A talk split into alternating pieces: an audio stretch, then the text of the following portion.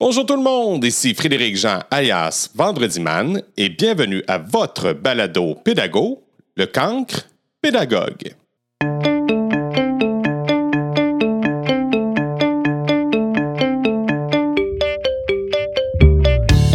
Ma prochaine invitée, elle se passionne en particulier pour l'étude des exoplanètes et pour l'astrobiologie, la science qui étudie la possibilité de vie ailleurs dans l'univers.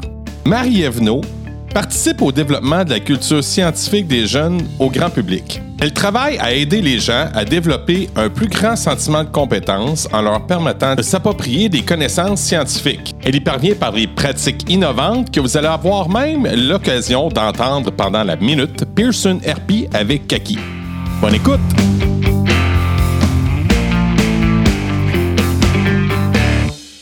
Salut Marie-Ève, dis-moi euh, comment ça va premièrement?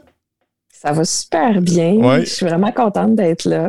Ah, c'est un, un, bonheur partagé. Dis-moi donc, qu'est-ce que tu peux -tu me partager quelque chose d'extraordinaire aujourd'hui? Quelque chose d'extraordinaire, mon Dieu, oui.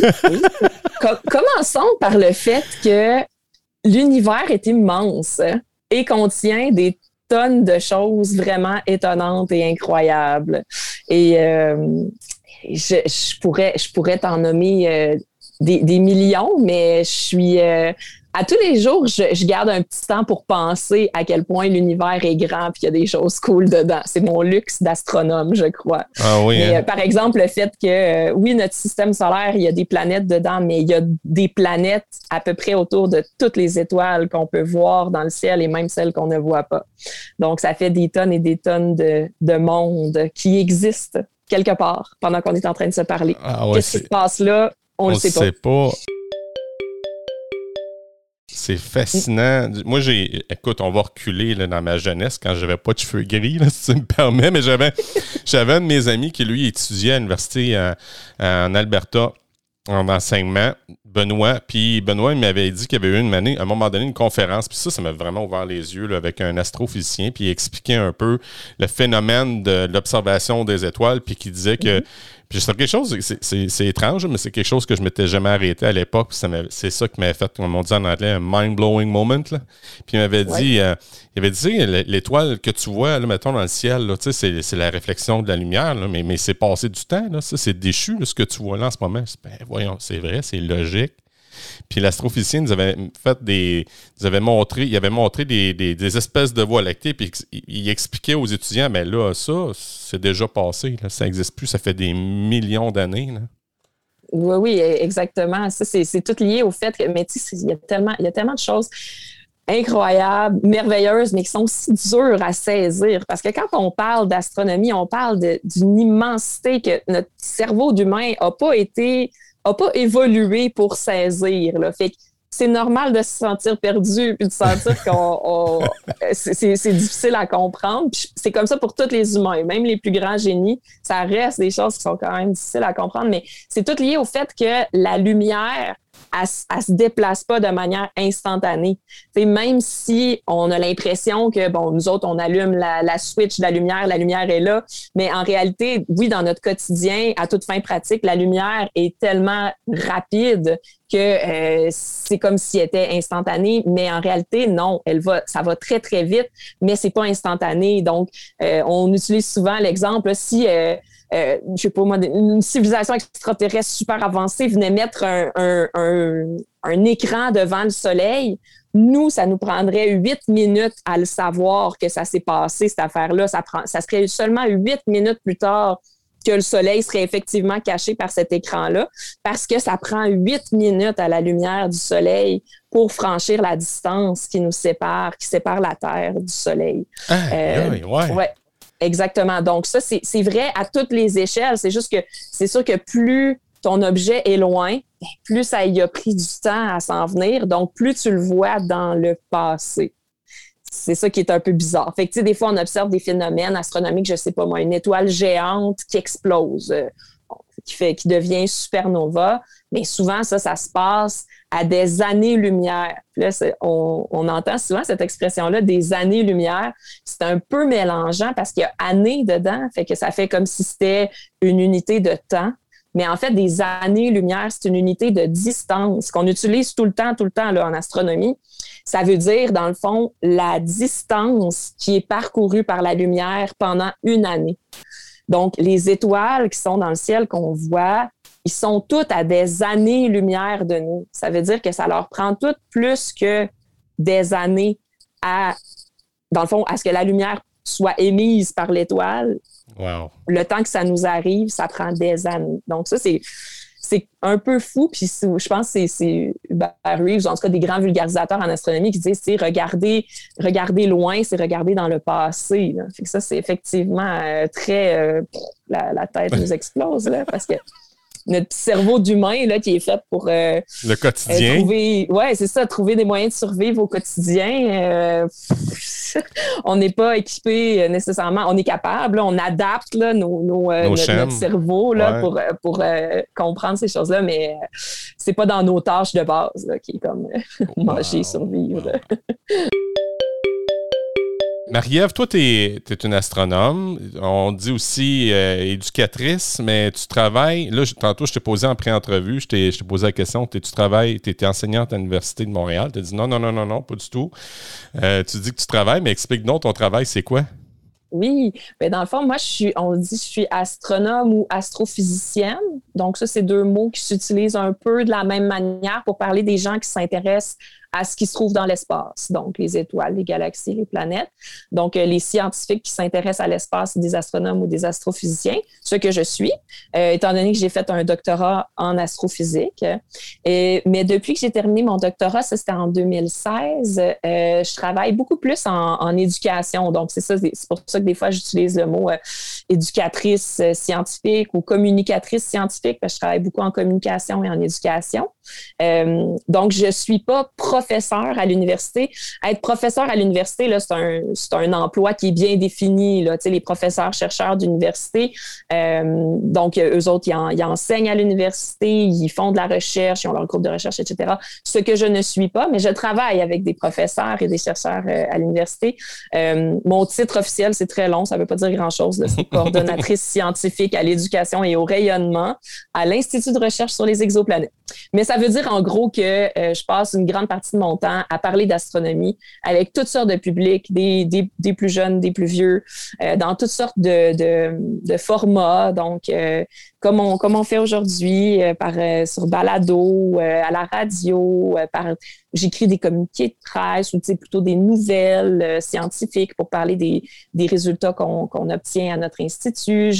J'anime la petite école de l'espace qui est pour les très, très jeunes, les 3 à 8 ans, qui c'est pouvez aller voir sur YouTube. C'est euh, des, petites, euh, des petites émissions d'une demi-heure pour les, pour les enfants. Euh, je travaille sur des projets qui s'adressent plus aux enfants du primaire et du secondaire. ça, fait, ça fait déjà un petit bout parce que là, moi, j'ai eu mon congé parental, puis je suis revenue au travail euh, pendant la pandémie, donc ça a un petit peu changé mes tâches. Mais avant ça, j'allais souvent dans les cégeps aussi pour parler d'astronomie, euh, pour parler de la, des études en astronomie puis des, euh, de, la, profession d'astronome. On l'a fait un petit peu là, en virtuel cette année. La pandémie oblige, mais c'est ça. Puis j'aime beaucoup, beaucoup, beaucoup ça. Parler de science avec tout le monde. Tu sais, j'aime ça en parler avec les chercheurs qui sont capables de, de me dire, tu sais, les dernières nouvelles, qu'est-ce qui se passe, qu'est-ce qu'on a découvert hier, qu'est-ce que tu as découvert aujourd'hui, euh, sur quoi tu travailles maintenant? Ça, moi, j'ai comme le privilège d'être très, très, très proche des chercheurs parce que c'est mes collègues de travail, mais j'adore ça, parler avec, euh, avec tout le monde.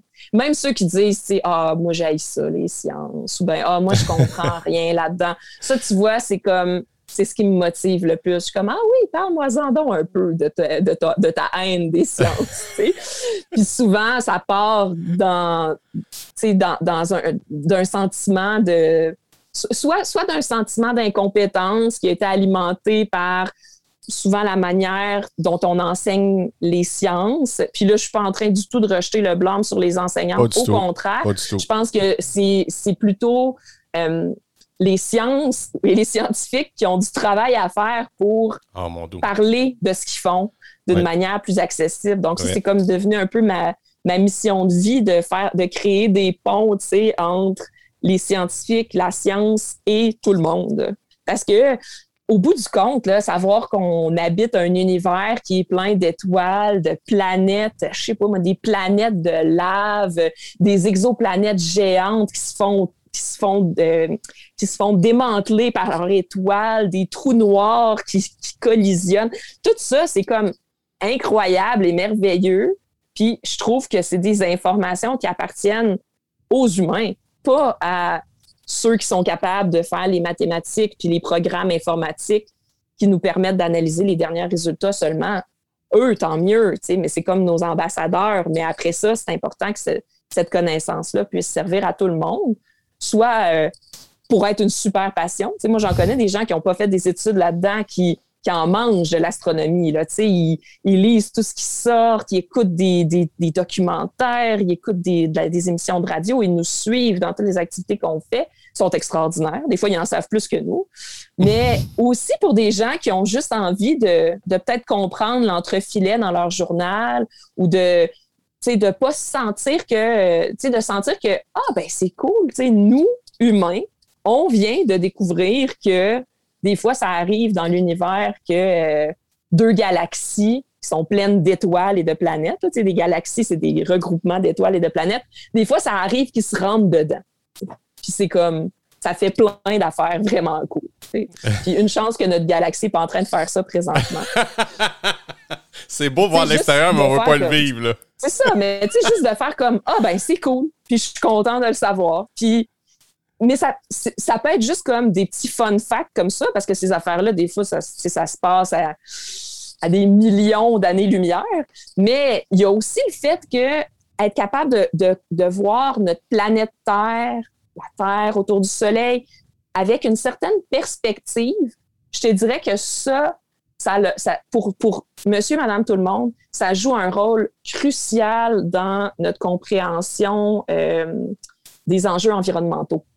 Oh. Si, si tu es capable de prendre du recul puis de voir la planète Terre comme la petite planète qu'elle est, parce que c'est pas une grosse planète, la planète Terre. C'est une toute petite planète. De notre point de vue d'humain, c'est gigantesque, c'est immense. Si je pars à marcher, moi, ce soir, là, je vais être rendu vraiment pas loin. Je vais peut-être être rendu, je sais pas, moi, je suis présentement dans la région de Portneuf, euh, au Québec. Je vais peut-être être rendu à Québec. Là. Si je marche toute la journée, j'aurais franchi juste une petite fraction de cette immense planète, de cette planète qui me paraît immense.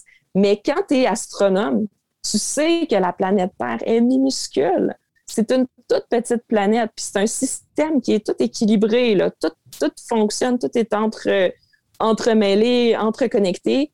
Puis quand tu saisis ça, ben, ça te permet de faire des choix aussi dans ta vie tous les jours, des choix politiques sont peut-être hmm. un peu plus en ligne avec ce qu'on a besoin pour que l'humanité continue oh, à, serait-tu, ça serait, exister. Ce serait-tu ton, ton pourquoi, ça, que tu, tu fais ça avec les jeunes par hasard? C'est sûr que c'est une très grande motivation. Très, très grande motivation. Je dirais pas que c'est le seul, la seule raison, parce que pour moi, juste l'émerveillement, le wow, ça, c'est vraiment important. Parce que quand tu es émerveillé devant un phénomène, quand tu es curieux, tu veux comprendre, tu apprends des choses qui te surprennent ou qui te... Je trouve que c'est des petits... Euh, c'est un, des petits cadeaux de la vie. Là, quand on apprend quelque chose qui nous fait comme ah, hein, c'est juste c'est quelque chose que j'aimerais que tout le monde puisse profiter. Euh, la, morale, environnementale, c'est quelque chose qui est super important pour moi, mais je pense pas que ça doit être juste quelque chose comme Oh mon Dieu, oh, la planète, euh, c'est une toute petite planète, on, est foutu si on n'y fait pas attention. Euh, ça n'a pas besoin d'être juste du stress, là, ça peut être juste aussi, c'est extraordinaire que notre planète et la vie qu'elle abrite, on s'est co-développé, puis maintenant, on ne fait qu'un, puis on est parfaitement adaptés l'un à l'autre. la planète Terre est parfaitement adaptée à la vie sur Terre, puis la vie sur Terre est parfaitement adaptée à la Terre aussi. Je t'écoute parler, là, puis ce qui me pop, c'est, carrément contraire à l'individualisme. Oui, tout à fait. C'est d'où l'importance de la collectivité. C'est, ça qui me vient là, dans, mon cerveau, boum, boum, qui me tape avec ton commentaire que tu as dit. Puis tu sais, c'est, spécial parce que je vais te faire un parallèle un peu avec euh, au niveau éducatif. moi, je suis dans la charmante région de Victoriaville, les Bois-Francs, puis Victoriaville et sa région, comme il s'amuse bien à le dire. Puis, il y avait Normand Maurice, je ne sais pas si tu as déjà entendu parler de lui. Possiblement, mais je suis très mauvaise avec les noms. C'est bon. mais s'il est euh. important chez nous, il n'est plus de ce monde, mais on l'appelle le père de la récupération, en fait, dans notre région. Là, fait que c'est lui, c'est un enseignant, en fait, hein, qui a décidé qu'il trouvait, ben, il trouvait ça difficile de voir les habitudes environnementales qu'on faisait, puis les efforts qu'on faisait pour essayer de sensibiliser l'adulte. À son avis, lui, c'était. Euh, s'est rendu compte que oh, c'était pas si facile que ça. Fait qu'il s'est dit pourquoi pas sensibiliser l'environnement chez les enfants Mhm. Et, c'est par le rayonnement par les enfants qui, là, les parents, les enfants disaient aux parents écoute, arrête ça, fais ça plus tôt, arrête le broyeur à déchets, il y a du compost. Fait que ces choses-là ont fait en sorte que, que chez nous, on peut se dire haut et fier qu'on est, euh, on est, on est pro-développement durable, mais il y a encore beaucoup de travail à faire. Là. On, faut pas, faut pas, le, travail est sûrement pas fini, là, mais, mais c'est ça que tu es en train de faire, Maria. Ben, merci beaucoup, c'est extraordinaire. Ben, moi, c'est comme, euh, ça me fait plaisir. C'est juste, euh, j'ai eu la chance de, de pouvoir. Euh, de pouvoir faire ces études-là, puis j'ai le goût de redonner. Mais ça a toujours fait partie de moi, là, petite, j'aimais ça expliquer. Ah puis c'est toujours, ça a toujours été en dedans de moi. Puis c'est clair que ma, ma carrière alternative, si je n'étais pas là, ce serait enseignante, là. fait que ah j'ai c'est ça, c'est en dedans de moi. ça me fait du bien aussi. C'est pas juste euh, altruiste. Là, moi, j'adore ça, être dans, une, dans une position où j'explique des choses à quelqu'un puis qui est comme Ah, OK, je comprends. Oh, c'est juste super satisfaisant pour moi. Tu, tu me parlais aussi en pré-entrevue. Tu me parlais du fait que tu, tu, tu tu l'as dit aussi tantôt un peu, là, mais sur quel organisme tu travailles aussi pour euh, faire la démocratiser, si on veut, l'astronomie?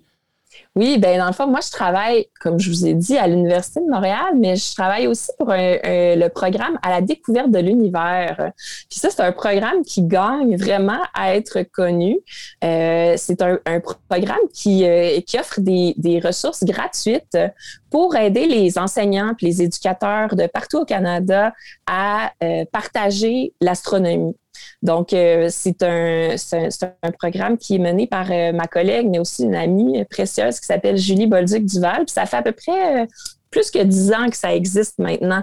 Puis toutes les ressources sont gratuites parce que c'est c'est un programme qui est soutenu par les astrophysiciens et les astrophysiciennes professionnelles. Donc, euh, euh, en particulier, un institut de recherche qui se trouve en Ontario qui s'appelle le Dunlap Institute euh, à, l'Université de Toronto. Puis aussi, les astrophysiciens professionnels de partout au Québec à travers le Centre de recherche en astrophysique du Québec, qui est un immense titre qui se réduit à CRAC. Donc, moi, je travaille aussi pour le CRAC. Oui, j'ai vu passer ça sur ton profil Facebook. A comme un événement je pense que tu l'as publié au 30 juin dernier. Là.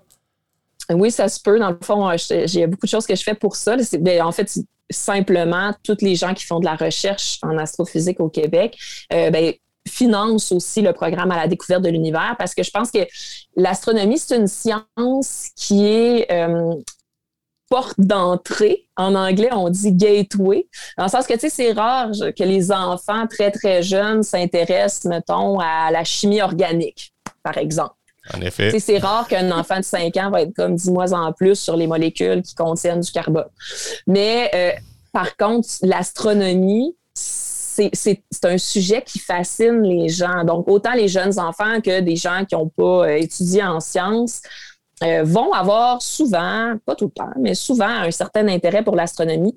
Donc, on a quand même un certain nombre de, requêtes de la part des médias, de la part du grand public pour parler de notre science. Fait que c'est important, euh, ça fait un peu partie de l'astrophysicien, la communication scientifique. Puis on le voit, là, certains des plus grands vulgarisateurs qu'on a, je pense à Hubert Reeves, mettons, ben, c'est des astrophysiciens parce que c'est c'est une science que les gens ont, généralement un peu envie d'en savoir plus.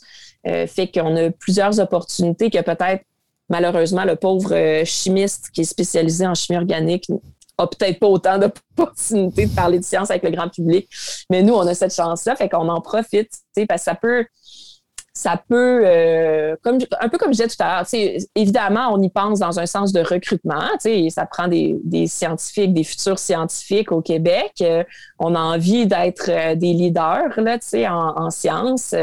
on le sait qu'aujourd'hui, on n'est plus non plus une industrie qui dépend de, mettons, de, la manufacture ou, je sais pas, du textile ou je sais pas quoi. Notre, notre industrie, notre richesse au Québec, est beaucoup dans les cerveaux, là, est beaucoup dans nos connaissances, puisqu'on est capable de développer comme, comme nouvelles stratégies, comme nouvelles connaissances. Donc, c'est sûr qu'on a, on a à cœur de former des scientifiques, de faire naître des, des, vocations, mais aussi juste de, de, de développer les, les, compétences puis les connaissances scientifiques de tout le monde. Parce que, euh, comme société, j'ai donné l'exemple tantôt de la cause environnementale, mais mais ça peut valoir aussi, peut-être par exemple, pour les vaccins, si on a une société qui est mieux équipée pour comprendre c'est quoi la science, comment ça fonctionne, ben, c'est une société qui va aussi peut-être faire des choix qui, euh, sont peut-être un petit peu plus en ligne avec ce qu'on sait aujourd'hui.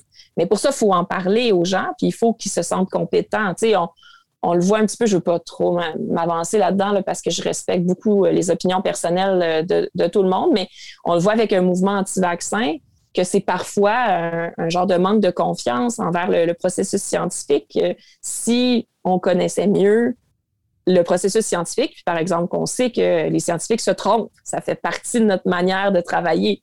On apprend nos erreurs, c'est comme ça qu'on travaille. Donc, euh, quelqu'un qui ne sait pas ça, puis qui n'est pas conscientisé à ça, qui n'a pas vécu ça ou qui n'a pas expérimenté ça, va peut-être avoir tendance à perdre confiance quand un scientifique dit une chose un jour, puis un mois plus tard, il dit quelque chose de différent. Mais en fait, c'est comme ça que ça fonctionne. Avoir un, esprit qui est ouvert, puis qui est capable d'être convaincu de quelque chose, euh, avec des preuves qui sont tangibles, par contre, là, euh, euh, ben, ça fait partie de... C'est ça la science, mais ça fait aussi partie d'être un, bon citoyen, je dirais, d'avoir une bonne... une bonne juste une bonne connaissance scientifique de base. Autant que convaincre les gens que la Terre est ronde et non plate? Ben c'est ça. Ça, ça c'est un phénomène qui euh, qui est pas nouveau là. Tu sais, des gens qui ont des croyances qui sont complètement à l'encontre des, euh, des, des, des, des faits. Des, je ça, là, des, des, des, des, choses qu'on sait, là, qui sont très, très, très euh, admises par tous les scientifiques. Euh, mais on, je trouve, moi, personnellement, je ne suis pas si vieille que ça, j'ai 38 ans, mais euh, je trouve que les, dans les dernières années, avec l'effet d'amplification des réseaux sociaux, euh, ça prend beaucoup de place, ce phénomène-là de, de, fausses croyances. Qui, puis ça prend une place d'une manière un peu... Euh, moi, je trouve que ça invite les scientifiques à faire un genre de mea culpa sur la manière qu'on a pu se positionner par rapport aux gens. Ah ouais? euh, si tu as un scientifique qui est, qui est en posture de moi je sais, toi tu ne sais pas, euh, et c'est tout. Ou un peu mieux, moi je sais, toi tu ne sais pas, et je suis là pour te l'expliquer. Je pense que ça peut attiser des phénomènes comme ça parce que les gens se disent écoute, je suis pas plus cave que toi là. J'aime pas ça quand tu me traites comme quelqu'un d'inférieur. Puis euh, je ne suis pas quelqu'un d'inférieur. Puis les gens ont raison d'être un peu frustrés quand on les quand on les traite euh, de manière inférieure moi, ma posture est un peu différente, puis je pense qu'on gagnerait un peu à adopter cette posture-là. C'est juste, on a différentes expertises et on peut apprendre l'un de l'autre. Et voilà. Donc, euh, si les scientifiques, je pense, adoptaient plus cette posture-là, ben, il y aurait moins de, frustration ou de sentiment d'incompétence par rapport aux sciences. Donc, les gens seraient plus intéressés, puis seraient plus outillés pour comprendre euh, qu'est-ce qui fait du sens, puis qu'est-ce qui en fait pas du tout. Je sais que c'est un anglicisme faire du sens. non, non, c'est pas grave, c'est pas grave. On le prend d'emblée. C'est une discussion amicale qu'on on peut s'en permettre un peu. C'est pas grave. c'est ça. Mais tu sais, moi, des fois, je, par exemple, je suis allée dans une classe à un moment donné, une classe de cinquième année, puis je parlais de la recherche de vie ailleurs dans l'univers. Parce que ça, c'est quelque chose qu'on fait, nous, en astrophysique. Il y a des gens tout à fait sérieux qui ont des, des doctorats en astrophysique ou qui sont professeurs d'université qui s'intéressent à chercher des signes de vie sur des planètes qui sont dans d'autres systèmes solaires, les exoplanètes, on appelle ça. Fait que j'étais là pour parler de ça. Puis souvent, tu sais, on, on s'attend à trouver des formes de vie assez simples. Euh, par exemple, euh, les algues bleues sur Terre, euh, il y a très, très, très longtemps, des milliards d'années, ont complètement changé la composition de l'atmosphère de notre planète. Donc, nous, en étudiant la composition de l'atmosphère d'exoplanètes, on se dit, ah, ben, peut-être qu'on va être capable de détecter des, des atmosphères que leur chimie, elle marche pas. il n'y a, pas, a pas de mécanisme qui n'implique pas la vie qui pourrait faire qu'il y a autant d'oxygène, parce que l'oxygène devrait réagir super vite avec toutes ces autres molécules. Mais s'il y a de la vie, ben il y a de l'oxygène qui est constamment euh, qui est constamment fait, comme par exemple ici sur Terre, les organismes qui font de la photosynthèse créent de l'oxygène. Mais peut-être que sur une autre planète, il y a des organismes qui créent de l'oxygène ou autre chose, puis que nous, on pourrait détecter des, des déséquilibres chimiques qui nous indiqueraient que oh, il y a peut-être quelque chose là. Fait que j'étais là pour parler de ça. Sauf que dans cette classe-là de cinquième année, euh, il y avait droit à du temps sur YouTube qui était peut-être pas exploité d'une manière optimale ou peut-être que c'était aussi dans leur vie personnelle. Là, puis euh, je ne jette pas de pierre encore une fois. Les enfants aussi écoutent des choses sur YouTube. Mais des fois, ça vaut la peine de regarder c'est quoi. Oui, en effet. Euh, Je me suis rendu compte que cette classe-là, par un espèce d'effet d'entraînement puis de bulle, il y avait une grosse partie des enfants qui étaient convaincus que les extraterrestres étaient parmi nous, euh, mais pas d'une manière, euh, parce que c'est sûr qu'il y, a des gens qui voient des phénomènes non expliqués, qui ont été témoins de phénomènes lumineux, euh, qui, ont été expliqués par la suite. Peut-être, je sais pas, c'était des avions ou c'était peut-être un phénomène atmosphérique, mais il y en a que ça n'a pas été expliqué encore. Puis ça, ça existe. Là. Ça se peut des fois qu'il y a des choses qu'on ne comprend pas. Ah mais eux, ils étaient convaincus là, que genre euh, leur euh, pop star préféré, c'était une reptilienne, c'était une extraterrestre qui, se, qui, qui avait des yeux étranges, puis qui cachait ça. Euh, en tout cas, ça, ne ça se tenait pas du tout, du tout, du tout. Euh, fait que là, il a fallu qu'on change de programme pour cette journée-là, puis qu'on parle un petit peu du où est-ce qu'on peut se renseigner sur les sciences, puis qu'est-ce qui peut, euh, qu'est-ce qui peut nous convaincre que quelque chose est vrai. Puis le soir, j'ai été faire un peu de recherche sur mon YouTube à moi sur le phénomène qui les avait alimentés. Puis et là là, c'est très, très bien fait. Hein? C'est des trucs qui, c'est des vidéos souvent qui sont faites d'une manière quasiment hypnotique. Là. Ils oh, garochent des, des faits. C'est pas fait d'une manière journalistique. sais, toi, tu lis un article de, de, je sais pas moi, de la, de la presse ou du Journal de Québec. C'est fait d'une certaine manière, ça parle d'un fait, puis la phrase d'après, ça a le rapport avec la phrase d'avant. Je veux dire, quand on écrit quelque chose ou quand on lit quelque chose, il faut que ça se tienne un minimum. Mais ces, ces vidéos-là, c'était des vidéos qui garochaient des, des idées en pop-up qui justifiaient rien, mais qui étaient très, très convaincantes, puis très, très accrocheuses aussi. Il y avait hmm. beaucoup de d'images saisissantes, ça changeait vite, c'était un peu comme un, un, dessin animé pour enfants, là, Fait que les, les jeunes, ils écoutaient ça, puis à un moment donné, ils devenaient comme « Ah, ben oui, il doit avoir, euh, je sais pas moi, le, président des États-Unis doit être un reptilien qui a été. Parce que c'était tout patché, mais c'était convaincant. Je les comprends d'avoir de la difficulté à. Mais tu sais, moi, j'ai comme l'impression que quand j'étais jeune, je l'ai dit, j'ai 38 ans, euh, j'avais pas accès à autant de sources d'informations qui ne sont pas éditées, qui ne sont pas euh, traitées par des professionnels, par des gens qui font ça si je lisais un livre, ben, il avait été écrit par quelqu'un, mais il avait été relu par un éditeur, il avait passé une, certaine balise. Si je lisais quelque chose, euh, j'entendais quelque chose à la télé, mais ben, ça avait été programmé à l'horaire, ça avait été révisé par toute une équipe de production, gna gna gna. Mais aujourd'hui, il y a beaucoup, beaucoup de contenu qui n'est pas du tout, du tout filtré, qui n'est pas euh, édité ça peut donner pas mal n'importe quoi. Donc, moi, j'ai la chance de ne pas avoir ça. Puis, je me aujourd'hui, avec ma posture d'adulte, puis tout ce que j'ai appris, je suis capable pas mal de faire le tri entre ce qui a de l'allure et ce qui n'a pas d'allure. Puis, si je ne suis pas sûre, je sais à qui demander. Mais un enfant de 11 ans euh, qui, le vidéo, il a l'air legit, mettons, là, tu sais, comment il fait pour savoir que ça, ça c'est de, la, de la bullshit. Oui, toute l'importance du développement de la pensée critique. Exactement. Puis ça devrait être un gros focus de l'éducation aujourd'hui parce que l'information est accessible. euh, qu'on le veuille ou qu'on le veuille pas, que on pourrait argumenter des heures là-dessus, mais la réponse à telle question, comment écrire tel mot ou qu'est-ce que ça fait tel calcul, 2 plus 3, c'est au bout de leurs doigts. Ils n'ont pas besoin tant que ça de l'apprendre par cœur, ça. Par contre, dans notre monde d'aujourd'hui, ils ont vraiment besoin d'outils. Puis c'est beaucoup plus difficile à enseigner.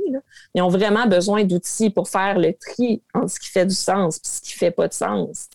Marie-Ève, on prend une courte pause pour la minute Pearson RP avec ma pétillante Kaki. Pour aller plus loin dans l'univers de Marie-Ève on vous invite à visiter certains sites Internet dont elle est l'une des collaboratrices. En voici un très intéressant où on propose des formations et des ressources intéressantes sur la découverte de l'univers. Découvertedelunivers.ca vous propose aussi un défi intitulé Explore le ciel. Pour les plus curieux, je vous propose aussi d'explorer le site exoplanète.umontréal.ca pour découvrir l'Institut de recherche sur les exoplanètes. Notamment, on y retrouve un projet fort intéressant intitulé Des exoplanètes à l'école. Finalement, l'Institut de recherche sur les exoplanètes a une série de capsules sur YouTube pour les jeunes intitulée Petite école de l'espace. Merci Kaki. Marie-Ève, ce que tu nous informes, ça revient en plein avec ce que tu as dit tantôt, tu sais, les, enseignants avec peut-être cette peur d'enseigner les sciences-là, puis que euh, c'est peut-être un lien, je suis pas en train de juger moi non plus, mais c'est peut-être elle a dit, bon, ben, il y a sûrement des choses YouTube, les enfants vont apprendre par eux autres mêmes, mais là, il y a eu un manque, peut-être un manque d'accompagnement, mais c'est peut-être dû aussi au sentiment d'incompétence que peut-être certains enseignants ont à expliquer la science, non? Oui, tout à fait. Tout à fait. Puis, tu sais, moi, je, je dis, je suis comme une experte du syndrome de l'imposteur. Ah, c'est ma spécialité dans la vie. C'est, euh, je ne sais pas si tu as déjà entendu ce terme-là, syndrome de l'imposteur. Ben oui.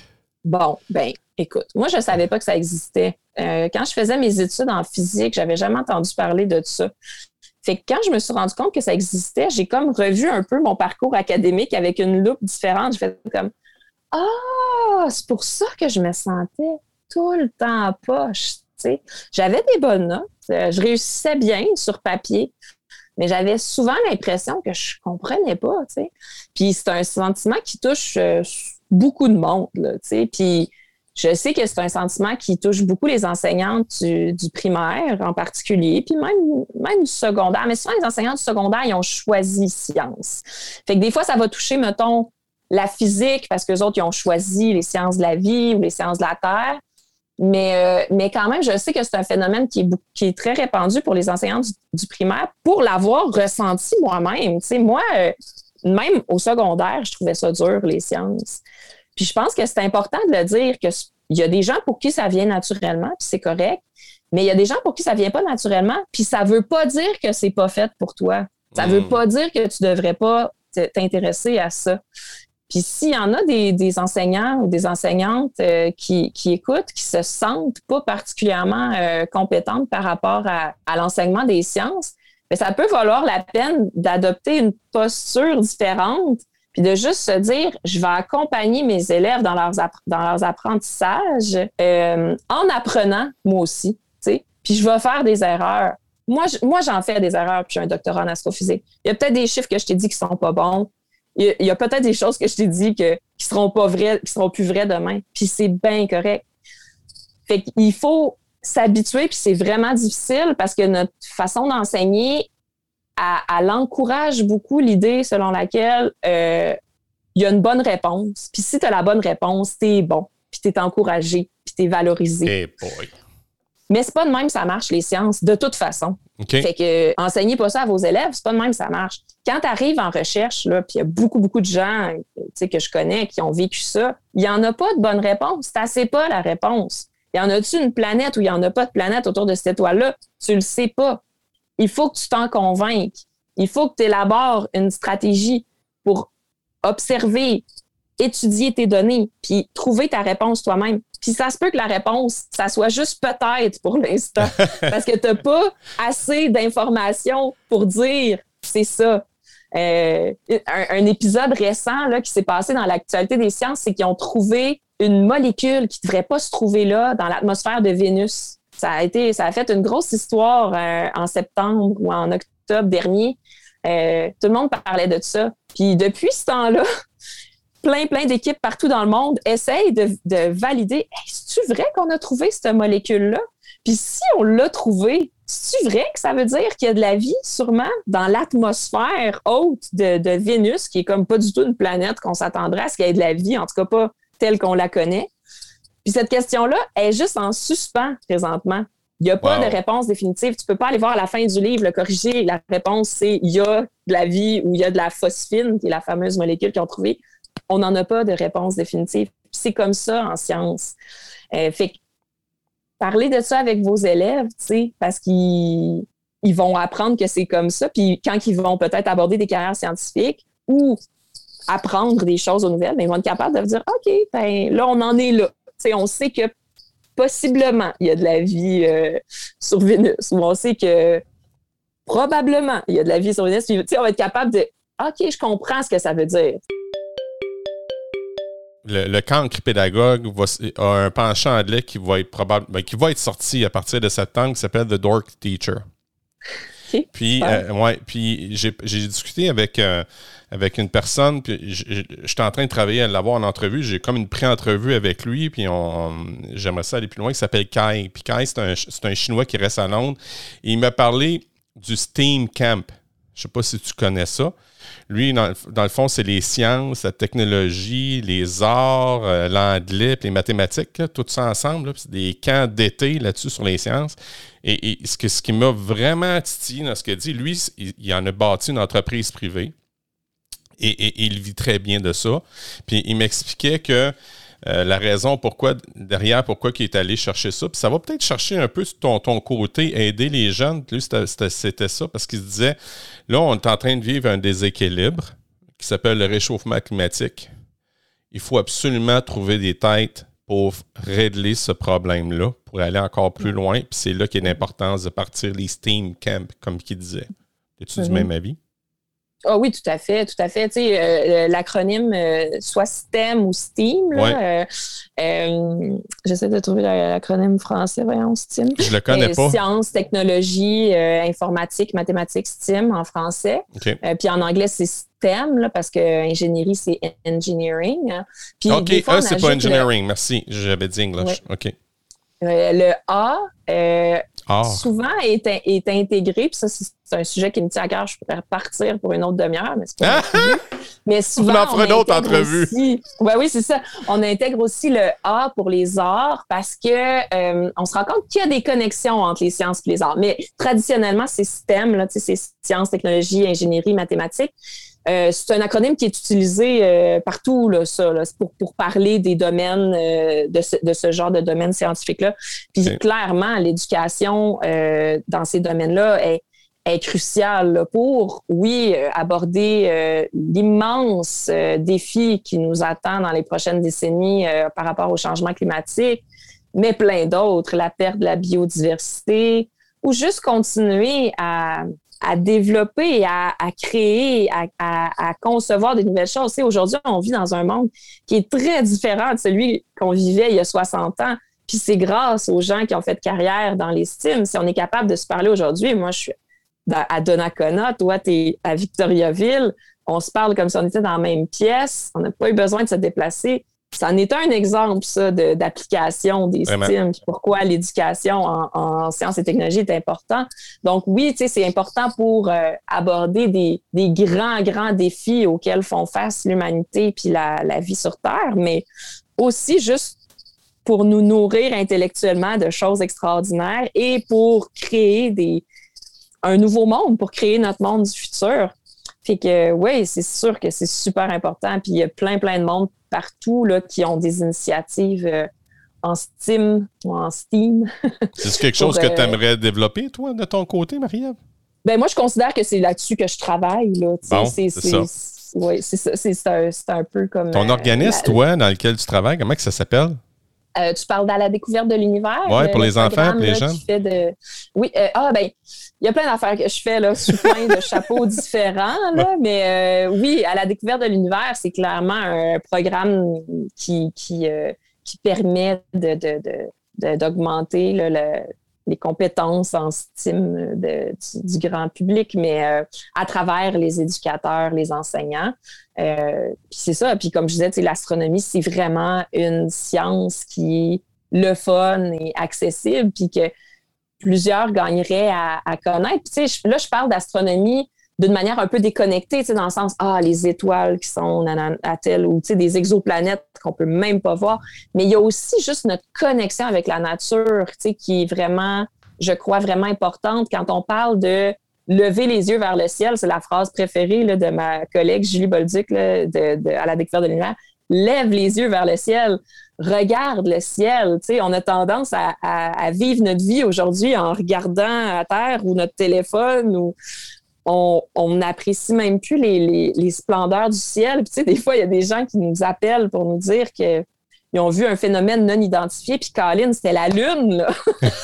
c'est juste qu'ils sont tellement pas habitués de regarder le ciel. Je ben, J'exagère un peu, mais je sais pas, c'est la planète Vénus, là, qui est comme une, observation que tout le monde peut faire. Là, vous pouvez euh, vous informer sur comment et où voir la planète Vénus ou la planète Mars dans le ciel.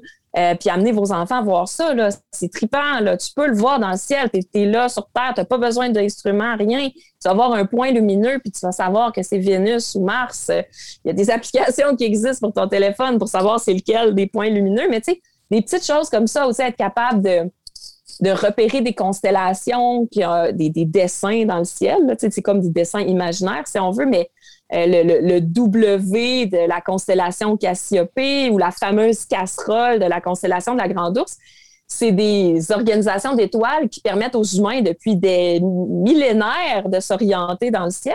Aujourd'hui, notre connexion à ça est beaucoup plus euh, ténue. Euh, l'été dernier, j'étais justement ici à Donnacona, puis moi j'habite à Montréal généralement pendant l'été, un peu plus à Donnacona, mais à Montréal, à cause de la pollution lumineuse, il y a beaucoup, beaucoup de lumière. Euh, on voit très peu d'étoiles. On voit quand même des choses cool. On voit la, Lune et toutes ses phases différentes. On voit des planètes de notre système solaire. On voit les étoiles les plus brillantes.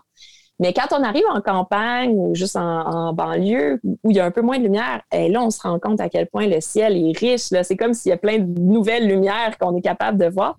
Puis j'avais été capable de voir une comète une comète, c'est très cool là, dans le ciel. C'est comme une espèce de point lumineux avec une traînée blanche. Puis ça, c'est juste comme un, gros caillou sale qui se promène dans notre système solaire, puis qui se fait comme, euh, j'ai juste le mot anglais, stripper, là, qui, a une partie de sa, de sa cette roche, désintègre, si on veut, glacée là, qui, qui est éjectée à cause qu'elle passe proche du soleil. Mm-hmm. Des petites choses comme ça, tu sais, je l'ai vu ça, je l'ai vu dans le ciel, tu sais, c'était très, très cool. Puis j'étais contente de pouvoir le montrer, tu sais, à mon mari, puis à mes parents. Puis je trouve que ça, c'est... Quand tu parles de l'humanité, il, y a 3000 ans, c'est clair que la connexion avec le ciel était beaucoup, beaucoup plus présente, puis elle faisait beaucoup plus partie du quotidien des gens, tu sais.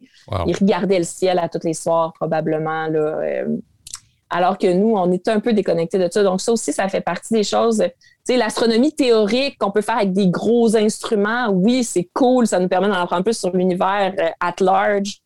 Mais, mais juste notre connexion d'être humain avec notre ciel nocturne, c'est euh, super précieux aussi si j'ai réussi à, réveiller un enseignant puis qui fait appel à tes services, mais je vais avoir réussi quelque chose d'extraordinaire de mon bord. Je suis vraiment. Je suis vraiment puis c'est un véritable privilège hein, de, pouvoir discuter avec toi de ça, de, me faire émerveiller dans ce monde-là. Moi, je suis enseignant dans l'intensif, puis j'ai comme cette envie un peu d'aller plus loin là-dedans. Je travaille beaucoup sur les pays du monde qu'on j'ai planché là-dessus. Mais euh, cette, cette avenue-là m'intéresse aussi, fait qu'on va garder contact si tu me permets. Ben, ça me ferait plaisir. Puis, tu sais, en anglais intensif, une belle richesse auquel tu as accès, c'est il y a beaucoup, beaucoup de ressources pour l'éducation de l'astronomie. Là, je pense entre autres à, le, site de la NASA, Eyes on Exoplanet ou Eyes on the Solar System. Tu iras voir ça parce que ah tu pourrais euh, laisser tes jeunes euh, euh, sur ces, sur ces sites-là qui permettent d'explorer l'univers, mais en anglais. Fait que, Ah, ça peut faire des cool. belles opportunités d'apprentissage. Euh.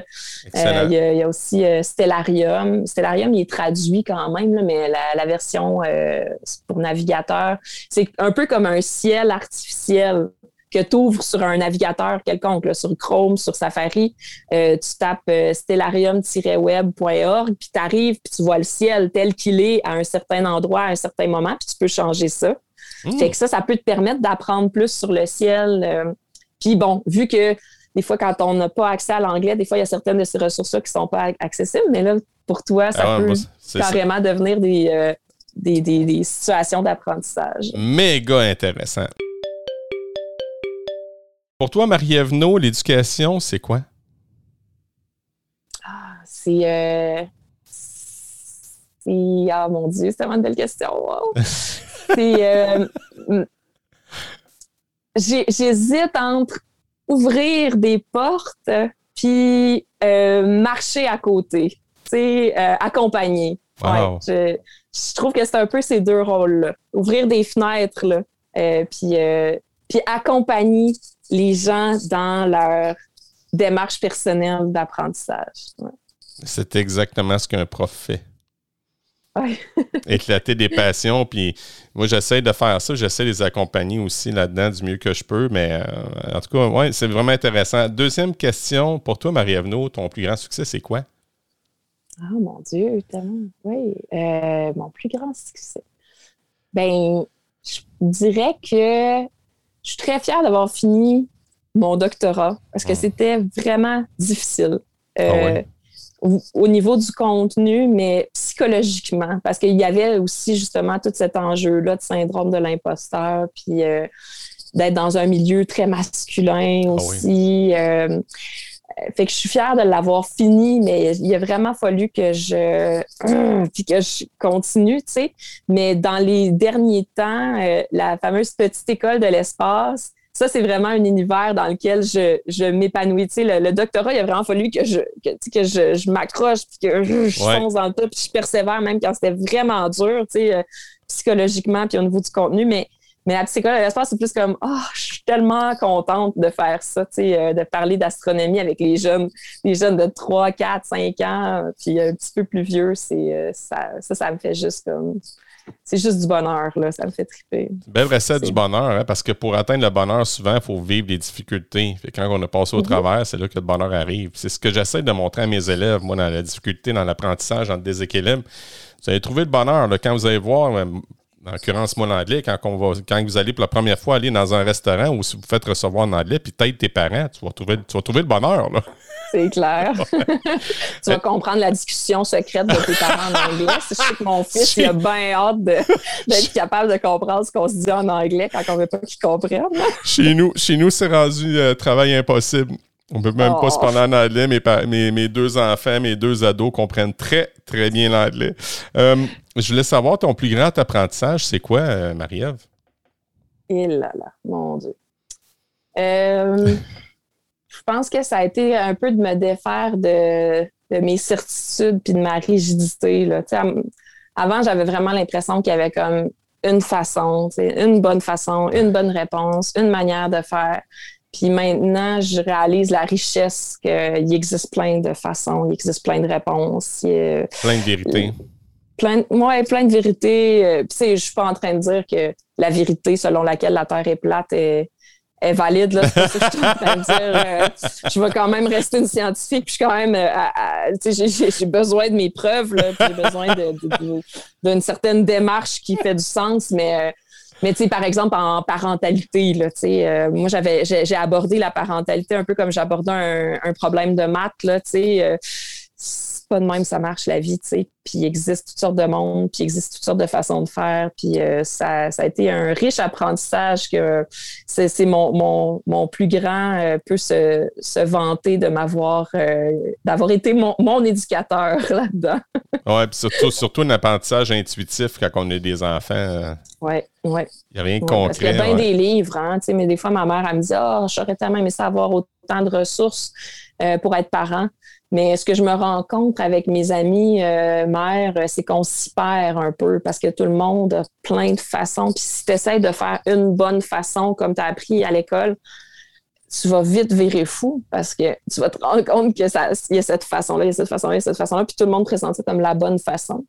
C'est vrai. mais c'est pas ça. C'est vrai, parce que moi, en bout de ligne, je donne le meilleur que j'ai, mais en, bout de ligne, mon fils, ça se peut qu'il aille carrément ailleurs de ce que je lui ai montré, puis ça marche, tu sais.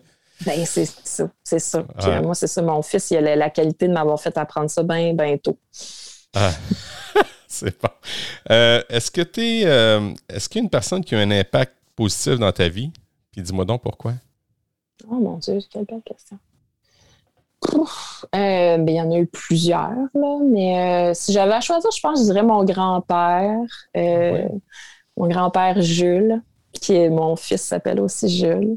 C'est le, père de ma mère. Puis c'est justement, c'est quelqu'un qui, qui, qui, était, qui est décédé maintenant, mais qui était extrêmement curieux, puis très euh, autonome dans sa démarche d'apprentissage. Euh, puis ça, ça m'a permis de m'ouvrir les yeux au fait que, euh, parce que, tu sais, moi, j'étais très, très performante à l'école, puis c'était bien important pour moi, les notes, puis tout, puis je suis contente, j'ai eu un beau parcours académique, mais, mais ça m'a permis de comprendre, par exemple, mon grand-père, lui, a travaillé à l'usine toute sa vie, mais dans mon esprit, c'était comme un c'était comme un académique, mon grand-père. Il avait vraiment une approche des connaissances qui était très académique. Il, il s'intéressait à un sujet, il allait lire là-dessus, il écoutait des documentaires là-dessus, il en parlait après aux autres. il y avait des domaines d'intérêt qui étaient formidables. Ils ont voyagé beaucoup, ma grand-mère et lui. Puis probablement que ma grand-mère était un peu comme ça aussi. C'est juste que je l'ai un petit peu moins connue parce qu'elle est décédée un, petit peu plus tôt que mon grand-père, mais il était vraiment beau à voir les deux dans leur euh, découverte du monde, puis euh, il en apprenait plus sur l'histoire des régions, puis euh, ouais, je trouve que c'était quand même une belle influence. Puis juste le fait que on peut être bien en vie avec des, choses simples, tu sais, à cette, à cette époque-là, je trouve que il y avait peut-être moins d'opportunités, puis ça, c'est, c'est pas quelque chose de souhaitable. Aujourd'hui, on a quand même la richesse de tout est possible. Vraiment. Mais quand j'étais jeune, j'étais un peu étourdie par ça puis de voir, de pouvoir resserrer un petit peu, puis dire, OK, mais on peut être heureux avec ça, tu sais. ça m'a fait du bien quand même de voir ça. Hum, c'est un beau témoignage pour ton Jules. Oui. Es-tu une lectrice? Ah oui. Mm-hmm. As-tu un livre que euh, tu pourrais nous proposer, dans le fond? Ah oui, certainement, certainement. Ben là, ces temps-ci, je suis en train de, de, de, voir la série The Expense. Oh. Fait que ça, je, je, conseillerais ça à tous ceux qui s'intéressent un petit peu au système solaire, mais qui n'ont pas envie d'en, entendre parler d'une manière académique, qui ont envie de, vivre des aventures dans, notre système solaire. Donc, euh, The Expense, je, pense qu'en français, les livres, ils sont. Il y a aussi le titre en anglais, The Expense, comme la série The Expense. Mais donc, ça, ça se passe dans notre système solaire, mais dans 200 ans, genre. Oh, il y, a des humains sur Terre, mais il y en a aussi sur Mars, puis euh, sur un paquet d'astéroïdes, de la ceinture d'astéroïdes, puis sur les lunes de Jupiter et Saturne. Je trouve que c'est le fun parce que c'est comme euh, ça te permet de mettre en application des, des, euh, des informations factuelles sur, sur l'astronomie. fait que ça, c'est ma petite série du moment sinon, j'ai beaucoup, beaucoup aimé le livre euh, Chuni de Naomi Fontaine. Naomi Fontaine, euh, qui enseigne un peu, euh, ce, livre-là, c'est un peu une, occasion d'apprentissage pour, je, vais nous qualifier de colonisateurs sur les peuples qui étaient là avant nous. Donc, c'est vraiment, c'est très, très, très bien fait pour apprendre plus sur, sur, sur les peuples, en particulier le peuple. Euh, duquel est issu euh, cet auteur-là. C'est une enseignante, euh, Naomi Fontaine, donc est très, est très bonne dans sa manière de, de nous apprendre. on parle beaucoup de, de réconciliation ces temps-ci, puis d'ouverture à l'autre, ben, je pense que c'est un, un, bon livre à lire pour ça. Mais sinon, c'est dur pour moi de choisir un livre. sinon, j'ai adoré Le Dernier Homme de Margaret Atwood. Quand j'étais jeune, ça, c'est quelque chose qui m'a vraiment allumé. Euh, euh, donc, en tout cas, j'adore la science-fiction, j'adore la littérature d'anticipation. Euh, puis Le Dernier Homme, puis The Expense, c'est deux exemples de ça. Puis aussi, ben, j'essaie d'en apprendre plus sur les autres. Donc, Chuni, c'est un, un bon exemple. Ça veut dire quoi, Chuni? C'est super intéressant. le titre, ça devrait être Julie, qui est comme le nom le plus euh, commun quasiment là, des filles de ma génération, parce qu'elle écrit à une, fille qu'elle a connue qui s'appelle Julie, mais euh, dans sa langue, le j puis le l, ça n'existe pas. Donc, c'est la plus la meilleure approximation de Julie euh, que tu peux faire en, en, en Inou. Euh, je ne veux, pas, je veux pas me tromper, là, mais euh, dans, dans, sa langue maternelle, c'est Chuni pour ben, Julie. Ben, je vais essayer de rejoindre Naomi Fontaine pour une entrevue. Tu viens de m'ouvrir les yeux. C'est vraiment extraordinaire. Puis on cherchait justement, Julie, ma collaboratrice, et moi, à trouver une personne des Premières Nations oui. Euh, Peut-être qu'elle aura du temps à, vous accorder. On va essayer, on ne sait jamais. Euh, ta matière préférée, c'était quoi, euh, Marie-Ève, quand tu étais jeune?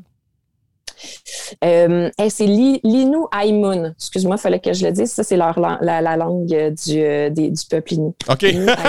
c'est Parce que j'essayais de le retenir, puis je, je, veux vraiment faire des efforts pour. ah, c'est cool.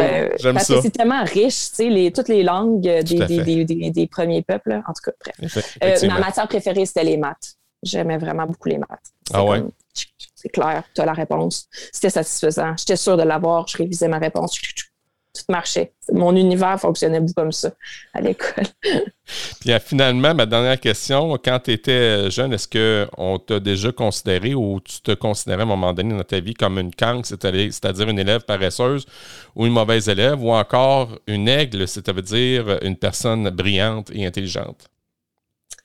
Ouf. Euh, je te dirais que, tu sais, dans, dans, mes études au primaire, au secondaire, puis même au cégep, euh, j'étais quand même taguée là, comme la, la fille qui réussissait bien, qui avait des bonnes notes.